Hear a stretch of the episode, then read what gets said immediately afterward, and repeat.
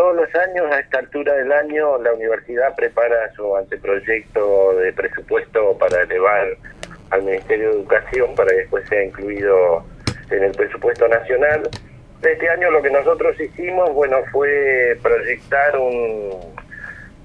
crecimiento de la universidad en torno del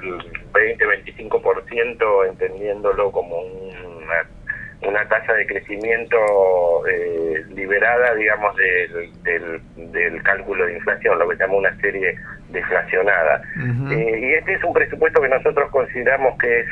razonable para mejorar las situaciones que tenemos por, por presupuestos estrechos en los últimos años, si bien el, el del 2016 antes de la devaluación había sido un buen presupuesto, bueno, la devaluación y el crecimiento de los precios lo,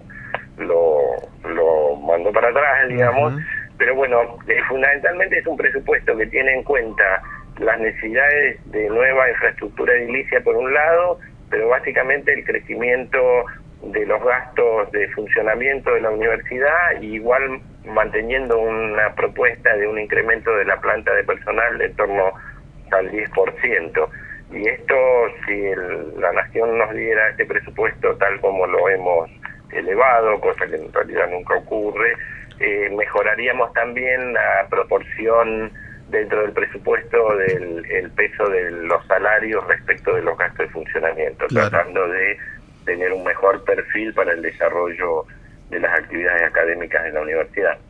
A nosotros se nos presentaba como difícil que sea aprobado de una vez este, este presupuesto y en función de eso, ¿cómo va a ser la estrategia para demostrar al gobierno central, al ministro de Educación, suponemos que lo